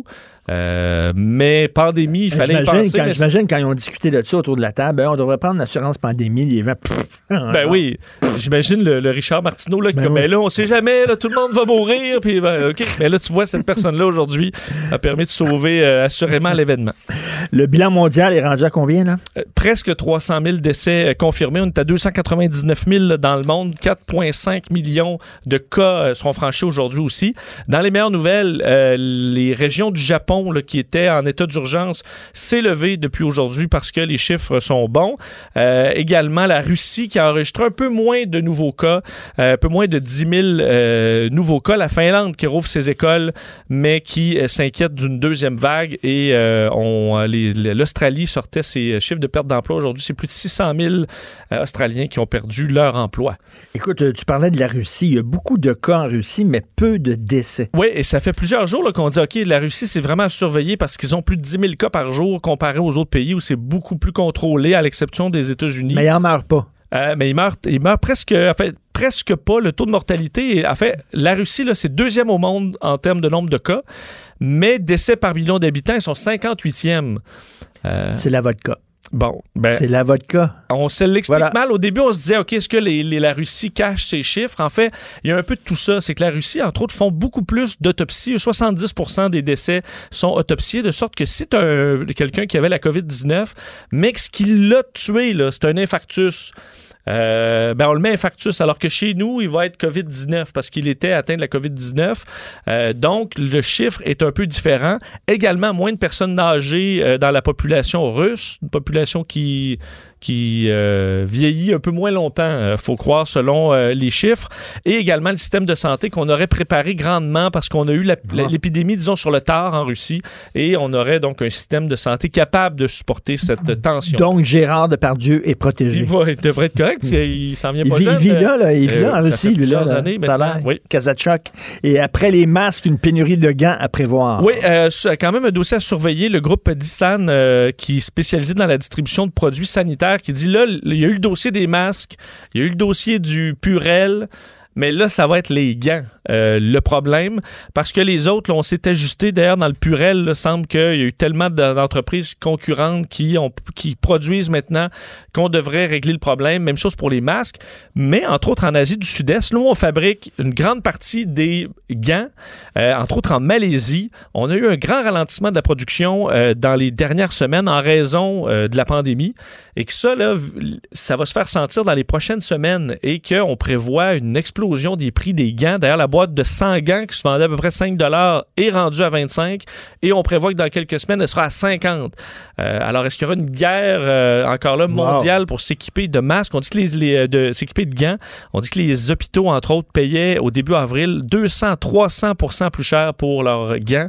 Euh, évidemment, pour les masques et tout ça, ça l'est aussi. Alors, ça rajoute dit- au coût du, du domaine de la santé. Le Purel, il en manque pas. Moi, on dit qu'il y en a du Purel. Je euh, jamais mis autant de Purel, c'est même. Et heureusement, il en manque moins, même que dans les pharmacies. Là, des fois, c'est des compagnies un peu bizarres euh, qu'on n'avait jamais vues avant, mais il y en a. Le Purel qu'on a ici, là, à Cube Radio, il sent fort. Tu trouves pas? Ben, moi, honnêtement, Quand tu t'en mets, là, ça sent, là, ça sent Quand ça sent fort, ça me rassure. Je me dis que ça doit. Parce qu'on a des lingettes ici qui sentent fort et elles remplacent nos lingettes qui sentent rien, puis je me sens rassuré. C'est un gage pour toi Ben, je- d'efficacité. Ah, Je connais rien là-dedans, mais je me dis. Mais ça sent vraiment ça le, un peu, le- faut que ça arrache. ça sent le désinfectant plancher. là. Oui. Vraiment. Nos petites lingettes qui sentent l'eau de source, là, avant, là, j'étais pas sûr. Merci, Salut. euh, Vincent Dessureau. Merci. Richard Martineau. Politiquement incorrect. Cube Radio. J'ai un ami Facebook qui m'a envoyé un message intéressant parce que je disais que l'Organisation mondiale de la santé euh, nous a dit que peut-être le virus va toujours être là, il disparaîtra pas, il va falloir apprendre à vivre avec lui. Et mon ami Facebook a dit c'est un peu comme Israël. Israël, ils ont appris à vivre avec le terrorisme. Il y a toujours des menaces d'attentats terroristes, toujours la possibilité qu'il y ait des attentats. Euh, les gens, ça ne les empêche pas de sortir, de faire la fête. Tel Aviv, c'est une ville fantastique. Ça bouge énormément. Donc, il va falloir faire comme Israël, apprendre à vivre avec cette menace-là au-dessus de nous. Euh, Il y a un texte qui a fait énormément jaser cette semaine. C'est peut-être un des textes les plus idiots que j'ai lus depuis très longtemps. Euh, c'est une chroniqueuse qui a fait un parallèle entre euh, le voile intégral, la burqa, et le masque anti-pandémie en disant, ben là, si on interdit... On peut pas à la fois interdire la burqa et euh, dire euh, qu'on devrait rendre le masque obligatoire. C'est contradictoire. Et il y a beaucoup de gens qui ont collé au plafond en lisant ça. C'est le cas de Mathieu Bocoté qui est avec nous, qui a écrit un texte répondant à cette chroniqueuse. Salut Mathieu. Bonjour. Écoute, c'est hallucinant de mauvaise foi. Oui, ben en fait, c'est que oui, je, pense que c'est le bon terme euh, dans les circonstances, la mauvaise foi, parce qu'on nous dit ouais, bon, mais c'est un c'est un masque et puis euh, l'autre c'est un autre masque aussi d'une manière ou de l'autre. Donc pourquoi distinguer entre l'un et l'autre? Et là, on, est frappé parce qu'on dit le propre, me semble-t-il, de la bête humaine, c'est de donner une portée symbolique aux choses, de leur donner une signification culturelle, historique et ainsi de suite. Et on est tous capables de distinguer entre un masque sanitaire qui a pour vocation d'empêcher la contamination, l'épidémie, de la limiter, et un masque qui a pour vocation, un symbole religieux, qui a pour vocation de marquer la ségrégation symbolique et formelle des femmes, de marquer leur infériorité dans l'espace public, de marquer un refus des mœurs occidentales, un refus de l'identité québécoise dans le cas présent. Alors on est tous capables de faire cette distinction, mais ceux qui sont dans un espèce de combat acharné contre la laïcité et plus largement contre le nationalisme québécois et qui ne cesse de voir derrière toute forme de culture collective euh, de la xénophobie, du racisme, de l'intolérance et ainsi de suite, eh bien ceux-là se sont jetés sur l'occasion sans même se rendre compte de leur propre ridicule Euh, et c'est pour ça que j'ai cité dans mon texte la formule célèbre de Michel Audiard qui était reprise par, je pense, Oui. Ventura qui dit euh, les cons ça ose tout, c'est même à ça qu'on les reconnaît. J'adore Michel Audiard. Je trouve que c'était un grand philosophe. Aussi, il disait une de ses phrases aussi, Michel Audiard, c'était euh, euh, un, un con qui marche va plus loin que deux intellectuels assis. C'est excellent, ça. Mais on parle bien sûr de la chronique de Francine Pelletier, mais elle était, elle est pas seule. hein. Il y avait un journaliste aussi de la presse canadienne qui avait posé cette question-là à François Legault. Oui, puis on peut dire qu'aux États-Unis aussi, il y a beaucoup de gens qui sont dans l'intelligentsia progressiste américaine euh, qui se moquent en fond de la France en disant Ah ah, la France bannit le niqab mais autorise le masque, c'est bien la preuve de sa son islamophobie et de sa xénophobie. Mais là, c'est là qu'on on voit là-dedans qu'il y a la part de mauvaise foi. Il y a aussi peut-être chez certains l'incapacité radicale à comprendre la nécessaire régulation des- de, de, de l'univers symbolique, de, la culture, de, l'espace public pour permettre à une société de cohabiter. Peut-être qu'il y a, bon, on est peut-être devant de- de- des gens qui sont tellement des fanatiques du multiculturalisme qu'il leur semble in- inimaginable de comprendre la, la, la, la régulation de l'univers symbolique. Il y a toute une série d'explications possibles, mais dans le cas de certains militants ici qu'on voit qui font les malins. En fait, c'est vraiment, c'est vraiment c'est la formule de Kundera. Je crois que faire le malin La Banque Q est reconnue pour faire valoir vos avoirs sans vous les prendre. Mais quand vous pensez à votre premier compte bancaire, tu sais, dans le temps à l'école, vous faisiez vos dépôts avec vos scènes dans la petite enveloppe. Hmm, C'était bien beau. Mais avec le temps, à ce compte-là vous a coûté des milliers de dollars en frais, puis vous ne faites pas une scène d'intérêt. Avec la Banque Q, vous obtenez des intérêts élevés et aucun frais sur vos services bancaires courants. Autrement dit, ça fait pas mal plus de scènes dans votre enveloppe, ça. Banque Q. Faites valoir vos avoirs. Visitez banqueq.ca pour en savoir plus. Puis là, ils sont tellement heureux, ils se croient perspicaces, ils se croient piquants, alors qu'ils ne sont que ridicules.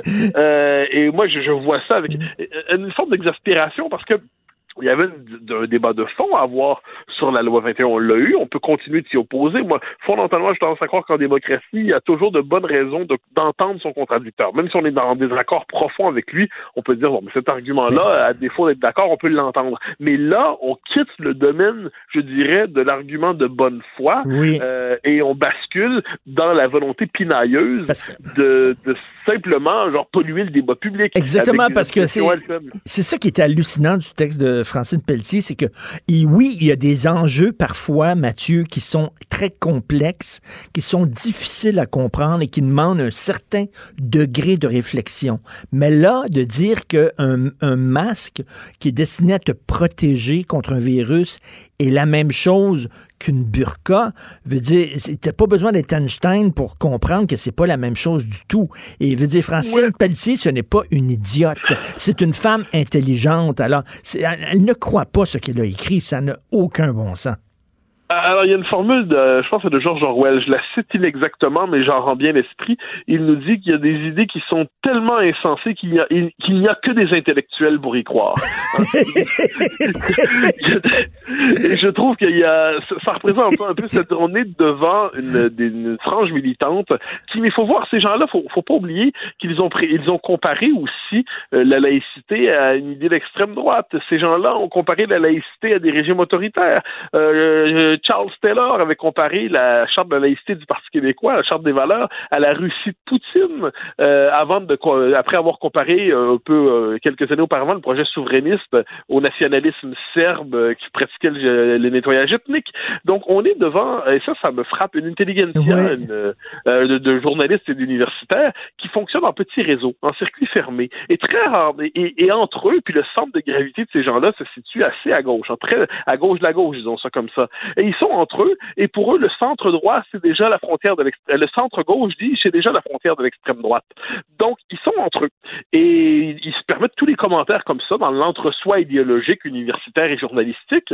Et là, euh, soudainement, le, le réel, c'est-à-dire des gens qui pensent pas comme eux, surgissent et ils sont désemparés.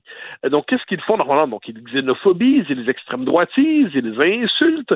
Euh, mais là, le commun des mortels, quelquefois, ne tolère plus ces injures. Et c'est pour ça que je crois que certains textes ont suscité une telle colère, parce qu'il y a des limites à insulter le bon sens et les codes élémentaires de l'intelligence. Mais Mathieu, toi, tu es, un grand intellectuel, là, euh, vraiment. Tu aimes beaucoup le monde des idées, l'univers des idées. Tu aimes lire des livres de philosophie complexes. Tu aimes partir des fois là, dans, dans, dans un monde euh, abstrait d'idées, mais tu gardes toujours les deux pieds sur terre. Tout le Ben, temps, tout le que temps. quel- quel- quelle que soit la, la, la philosophie à laquelle on se raccroche, la doctrine à laquelle on adhère, elle a quand même pour vocation théo- théoriquement, tout le moins, de traduire le réel euh, pour, ensuite pour le transformer à la rigueur, mais d'abord pour faire une lecture adéquate du réel. Or, je, je crois de plus en plus, mais ça, ça touche davantage l'université, que les conditions, les conditions institutionnelles de production du savoir, pardonne-moi la formule un peu lourde, mais les conditions institutionnelles dans lesquelles euh, se déroule la vie intellectuelle aujourd'hui font est de plus en plus déréalisée, de plus en plus coupée du monde réel. On rassemble l'ensemble des universitaires euh, qui vont, on leur demande de redéfinir fondamentalement entre eux, en leur donnant l'impression qu'ils ont une, toute puissance théorique, comme s'ils étaient des petits dieux rassemblés en colloque. Euh, ben, aujourd'hui, vous abolirez le masculin et le féminin. Aujourd'hui, vous allez imaginer un monde sans État. Aujourd'hui, vous allez imaginer un monde où euh, les religions ne sont qu'amour et sans tension politique. Puis là, ils se parlent entre eux dans un, en- un environnement aseptisé, hygiénique, où le contradicteur n'est jamais présent. Parce que le contradicteur, c'est l'infréquentable absolu. On est dans un petit milieu euh, qui pratique une forme de, de, de- qui a un rapport presque religieux au progressisme. Et quand ils sont devant, je le dis, des adversaires, ils sont désorientés. Euh, c'est pour ça d'ailleurs que une bonne partie du travail intellectuel de la, je dirais, de la, de la gauche idéologique euh, consiste non pas à comprendre les, arguments de ses adversaires, mais à créer des étiquettes pour la, la rendre les rendre infréquentables. Donc là, il y a l'éventail des étiquettes pour, pour chasser le réel est, incroyable. De, de extrême droite à populisme, à xénophobe, transphobe, euh, europhobe, xénophobe, tous ces mots, raciste, raciste systémique, tout une espèce de lexique. On pourrait en faire un, un dictionnaire, un petit dictionnaire dans nos langues là-dessus, pour faire le lexique de tous les mots qui servent à chasser le réel, qui servent à chasser le contradicteur, qui servent à rendre infréquentable le contradicteur. Alors là, retour au, texte de ces jours-ci, moi, ce qui me frappe là-dedans, c'est une volonté de ne pas comprendre. C'est-à-dire, encore une fois, je le redis, il y a de bons arguments contre la loi 21, euh, ça je, le pense. Je suis en désaccord avec eux, mais je suis prêt à les entendre, argumenter avec eux. Il y a, personne en politique ou dans la vie publique qui a le monopole du vrai, du juste et du bien. Mais il s'implique un minimum de bonne foi, ou à tout qu'on puisse supposer la bonne foi de l'adversaire.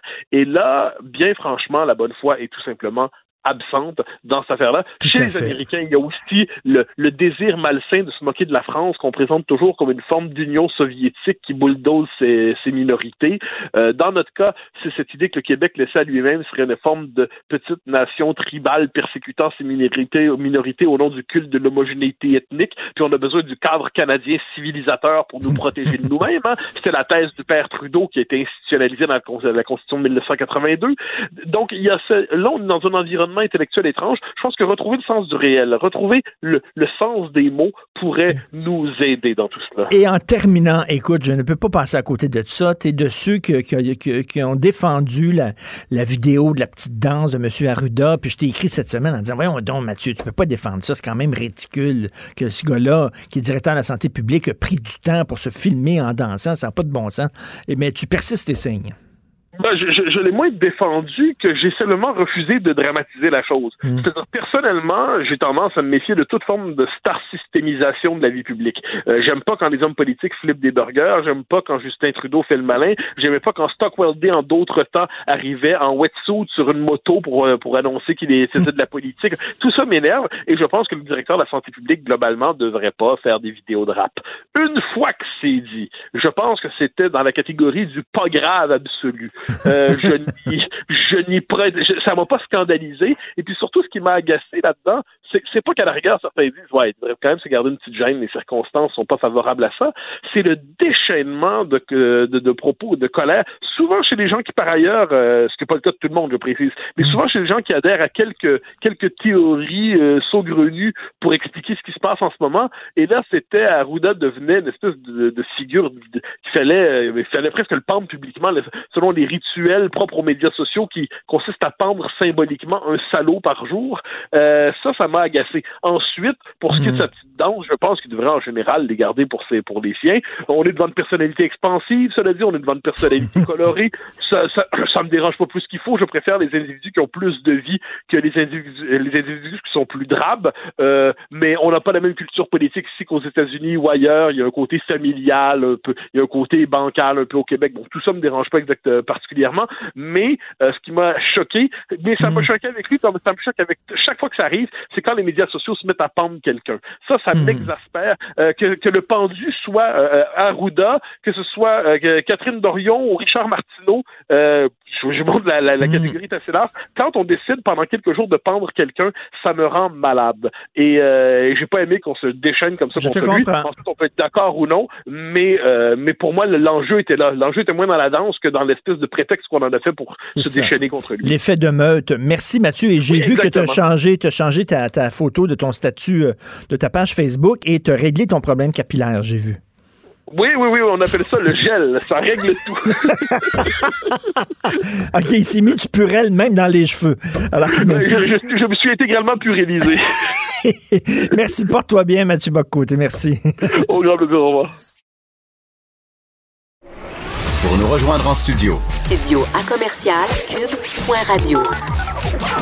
Appelez ou textez 187 Cube Radio. 1877 827 2346. Politiquement incorrect. Alors, tous les jeudis, je discute avec Adrien Pouliot, chef du Parti conservateur du Québec. Salut, Adrien. Monsieur Martineau, salut. Eh, écoute, je dois faire amende honorable. OK? Alors, mon cher Oh, oh, oh, Adrien. roulement de tambour. Alors, je faisais partie des sceptiques envers le modèle suédois qui avait refusé de confiner et euh, j'étais d'accord avec les experts qui nous disaient ça va être épouvantable, il va y avoir une hausse de cas spectaculaire, regardez bien ça. Et finalement, il y a eu un texte très intéressant que j'ai certainement lu dans le Devoir hier, Fabien Ledlise qui écrivait ça, et en disant, ben écoute, là, à la fin du mois de mai, 40% des Suédois vont être, euh, vont être immunisés, ce qui veut dire que lorsqu'il y aura une deuxième vague, parce qu'il va en avoir une cet automne, ces gens-là vont être plus à même d'être de combattre cette deuxième vague-là parce que 40% d'entre eux sont immunisés. Donc, ça a l'air que la stratégie qu'a utilisée le gouvernement suédois fonctionne. Ouais, écoute, euh, Richard, il, il est trop tôt pour dire honnêtement. Tu sais, je veux dire, ça prend, ça va prendre un an, un cycle d'un an probablement pour savoir si, euh, si l'approche suédoise Mm. marche ou non.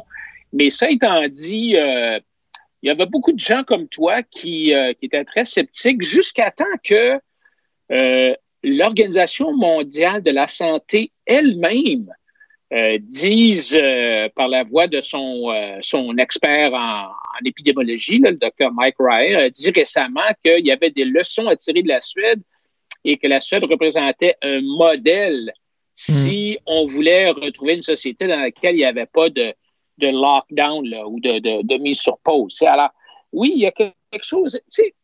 C'est bien intéressant, la Suède, euh, Richard, parce que on pense généralement que la Suède, c'est un pays de gauche, euh, très, très social-démocrate, euh, où, où l'État est omnipotent, omniprésent et nous tient du, du berceau au tombeau. Mais tu sais, la Suède, à la fin des années 90, euh, a passé à travers, a pratiquement fait faillite. Le modèle suédois qu'on a copié, nous autres, qu'on a dans la tête, un modèle québécois, là, finalement, ça a fait faillite. Et là, les Suédois se sont vraiment virés de bord et ont décidé, euh, je dirais, un peu de s'assumer et euh, de- de se faire confiance. Puis, honnêtement, c'est bien intéressant parce que les gens de gauche, les étatistes, ceux qui voient euh, un rôle important pour l'État, en fait, ce qu'ils disent, c'est on peut pas faire confiance au monde, il faut que le gouvernement leur dise quoi faire. hein. C'est le gouvernement. Alors que les gens de droite, qui sont qui veulent un État plus petit, font confiance au monde généralement, puis croient foncièrement à l'ingéniosité, puis au sens de l'initiative des gens, si on les laisse libres d'agir dans leur propre intérêt pour trouver des, des solutions à leurs problèmes. Et finalement, les, les, les Suédois, c'est ça vraiment qui les distingue, parce que, écoute, tu sais, comme je dis, le, le- le chapitre n'est pas fini. Ils ont des problèmes avec euh, leurs vieux autres aussi. Euh, leur taux de décès euh, est quand même relativement élevé. Là, c'est, c'est, c'est plus bas que le Québec, tu sais, mais je veux dire, le Québec, on est pas mal dans le Ben top, oui. là, mais je veux dire, tu sais, comparé à la Finlande, qui est juste à côté, c'est plus haut. Euh, bon, tu sais, La Banque Q est reconnue pour faire valoir vos avoirs sans vous les prendre. Mais quand vous pensez à votre premier compte bancaire, tu sais, dans le temps à l'école, là, vous faisiez vos dépôts avec vos scènes dans la petite enveloppe. là. Hmm, C'était bien beau. Mais avec le temps, ce vieux compte-là vous a coûté des milliers de dollars en frais, puis vous ne faites pas une scène d'intérêt. Avec la Banque Q, vous obtenez des intérêts élevés et aucun frais sur vos services bancaires courants. Autrement dit, ça fait pas mal plus de scènes dans votre enveloppe, ça. Banque Q. Faites valoir vos avoirs. Visitez banqueq.ca pour en savoir plus. Mais est-ce qu'on peut. a- Mais, mais, mais Adrien, est-ce qu'on peut prendre le modèle suédois et l'appliquer ici? Parce que les Suédois, ben, c'est des Suédois, c'est pas des Québécois. C'est des gens qui sont peut-être plus disciplinés. C'est des gens, tu dis que les gens de droite font confiance au peuple. Mais tous les peuples ne se ressemblent pas. Il y a des peuples qui sont plus délinquants que d'autres. Et moi, mon feeling, c'est qu'au Québec, on est beaucoup plus délinquants que les Suédois, par exemple.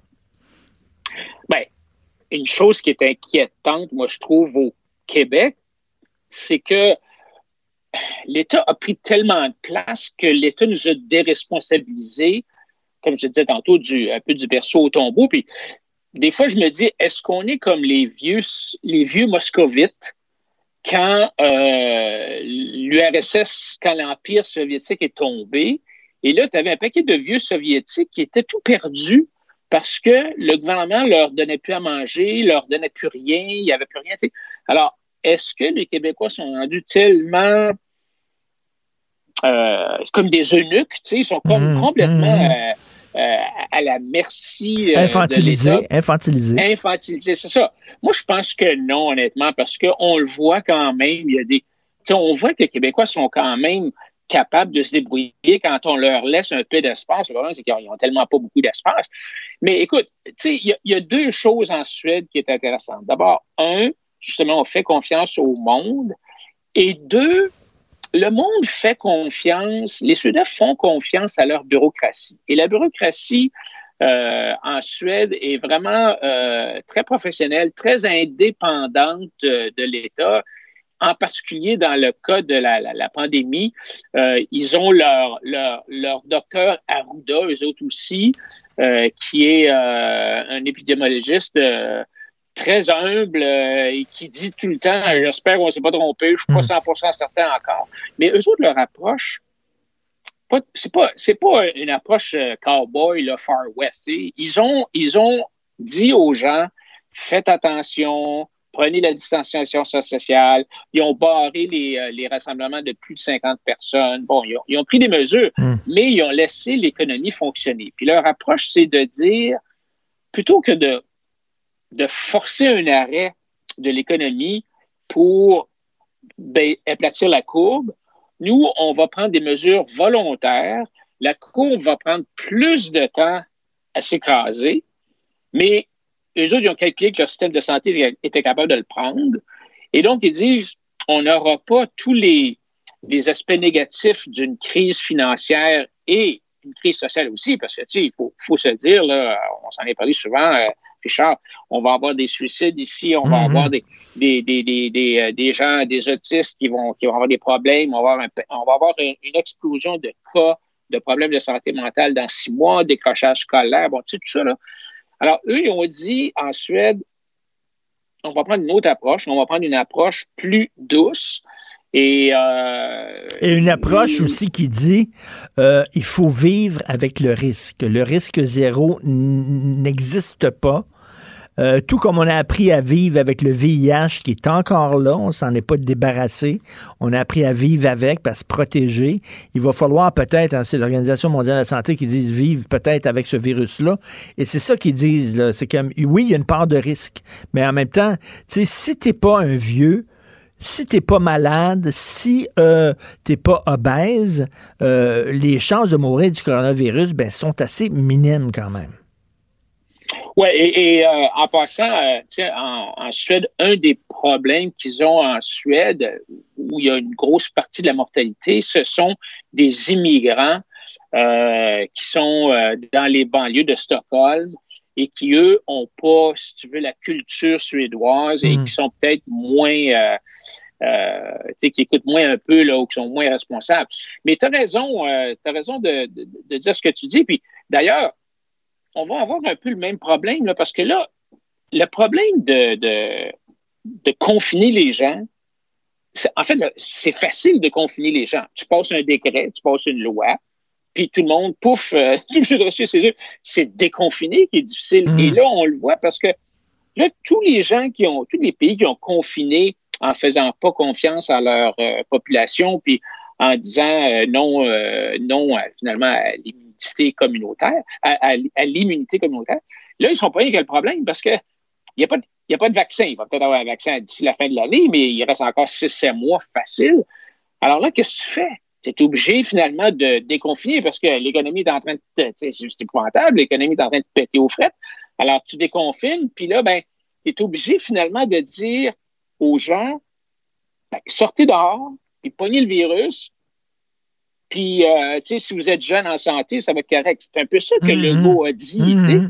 Puis là, mais là, Legault, c'est comme, ça devient mêlant parce qu'il nous a dit pendant deux mois, oh, c'est dangereux, oh, il faut rester chez vous, oh, sortez pas.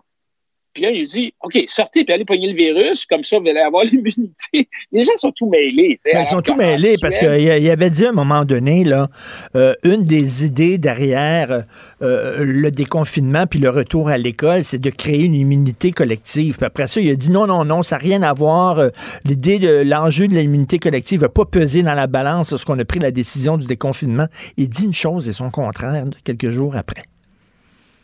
Ouais, et la, et la Suède, en passant, on a parlé beaucoup d'immunité collective euh, en Suède, mais c'était pas vraiment ça la, la, la, stratégie. C'est peut-être le résultat, par contre. Les autres, comme tu disais en introduction, vont peut-être arriver plus vite à un haut taux d'immunité collective.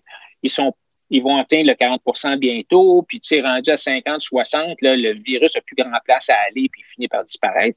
Mais c'était pas ça l'objectif. L'objectif, c'était vraiment, nous, au lieu d'écraser la, la courbe, complètement. On va y peser un petit peu sur le dessus pour être certain que notre système de santé est capable de, de, de prendre le, le, le, le pic. Et puis après ça, ben, euh, on, et on n'aura pas besoin de fermer l'économie. Écoute, en terminant, là, Adrien, euh, toi, bon, on le dit, tu n'aimes pas un État trop gros. Euh, là, l'État est dilaté, mais totalement. L'État est présent partout, mais vraiment avec les, les, les programmes d'aide à gauche et à droite. Ah et on parle même peut-être de géolocalisation, que l'État pourra euh, monitorer nos allées et venues. Est-ce que tu pas peur que une- en sortie de crise, une fois que la crise est terminée, parce que quand tu donnes beaucoup de pouvoir à l'État en disant c'est temporaire, mais l'État aime ça avoir ces pouvoirs-là, puis ça ne pas d'y redonner, de redonner ces pouvoirs-là aux citoyens après. Il va les garder. Est-ce qu'on va se retrouver avec un État qui est encore plus gros que celui qu'on avait? C'est un danger. Euh, oui, c'est une très bonne question d'ailleurs. L'impôt sur le revenu, on sait que c'était supposé être une taxe temporaire euh, au début du 20e siècle pour euh, financer la guerre, la Première Guerre mondiale. ça, a dû, ça fait 100 ans qu'on l'a. tu sais. Euh, non, mais tu as raison. Puis historiquement, on le voit. Euh, quand il y a une crise. En, en anglais, il y a une expression qui dit Never let a good crisis go to waste. Ne gaspillons jamais l'opportunité que nous donne une crise de grossir. Et ça, la bureaucratie adore les crises parce que là, ça grossit, tu sais, oui. besoin de plus de monde, nan, nan, nan, nan. Et ce qu'on voit d'habitude, c'est que après la crise, il y a une baisse. Il y a une baisse des budgets, il y a une baisse de, de, de, de trucs de même, mais euh, euh, ça baisse jamais autant que ce que ça avait monté. Alors, ça monte de deux étages, ça baisse de un étage. Ça remonte de trois étages, ça baisse de un étage. Ça Mm. remonte de quatre Mm, étages. mm. Alors, finalement, l'édi- l'édifice monte sans arrêt.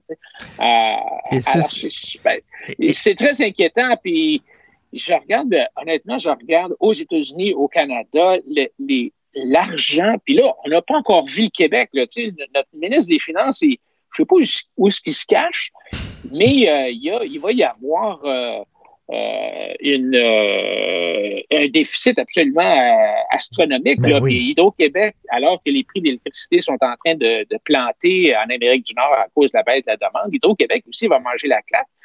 Alors, tu sais, euh, Ah non, ça va, ça va être quelque chose, mais euh, écoute, on a trouvé la façon de faire pousser l'argent dans les arbres, donc il n'y a pas de problème. Merci Adrien, merci beaucoup. Au plaisir. Merci beaucoup. Hey Jonathan, est-ce que j'étais inquiet, est-ce que tu as balayé devant chez toi finalement? Non, euh, non, pas encore. J'ai pas eu le temps.